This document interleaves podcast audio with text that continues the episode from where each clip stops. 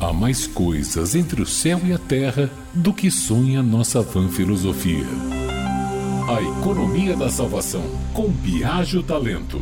Olá, amigos da Rádio Metrópole. Trago hoje uma breve história de bruxaria inserida no livro Formicários, escrito pelo teólogo alemão Johannes Nieder no século XV. Capturado numa aldeia alemã pela Inquisição e entregue ao juiz identificado como Petrus, o bruxo Stedlin foi acusado, entre outras coisas, de provocar chuvas de granizos que prejudicavam agricultores da região. Na masmorra, foi interrogado para revelar como fazia isso. Como não quis responder, submeteram o acusado a uma tortura conhecida como garrucha, que consistia em amarrar os pulsos da pessoa, que era içada até determinada altura e deixada cair sem, no entanto, chegar ao chão. Isso retesava a musculatura dos ombros, provocando dor terrível. Depois de algumas sessões, Stedlin resolveu falar ou inventar uma narrativa para escapar do sofrimento. Primeiro disse que suas tempestades não podiam ferir quem estivesse protegido por Deus, ensinando que bastaria a pessoa fazer o sinal da cruz na hora da tormenta e não seria atingido por granizo ou raios. O bruxo prossegue revelando que pronunciava algumas palavras para pedir que o príncipe dos demônios